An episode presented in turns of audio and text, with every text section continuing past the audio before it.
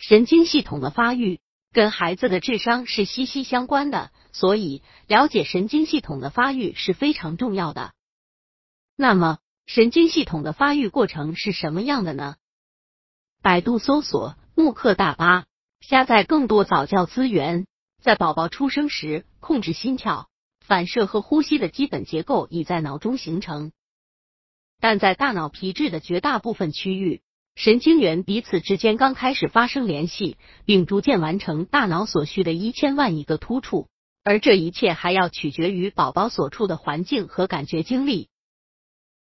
婴儿通过不停的感受声音、图像、质料、表情、语言和因果推理，让自己的神经元得到发展，然后形成永久的连结。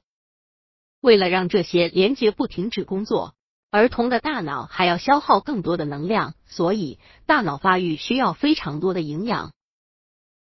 神经细胞上有一些看似树枝的树突，树突的末端还有一个跟纽扣差不多的轴突。各神经细胞的轴突和另一个神经细胞树突上的轴突相连接，就形成了典型的突触。不过，这种连接也可以在两个神经细胞的树突之间或轴突与树突之间形成。不同神经细胞的树突和轴突以一定的化学物质为中介，彼此吸引，形成特定的连接，并将重要信息传输到大脑。经科学测量，发现每个细胞具有一点五万到二十万不等的突触，令人难以想象。在大脑里存在着一千万亿个突触。似乎数量太多了，但事实上，神经细胞之间也是存在竞争的。一方面是为了争夺地盘，希望自己能够有更大的空间；另一方面，为了从传入的电信号中获得足够的刺激，以便形成永久的连结。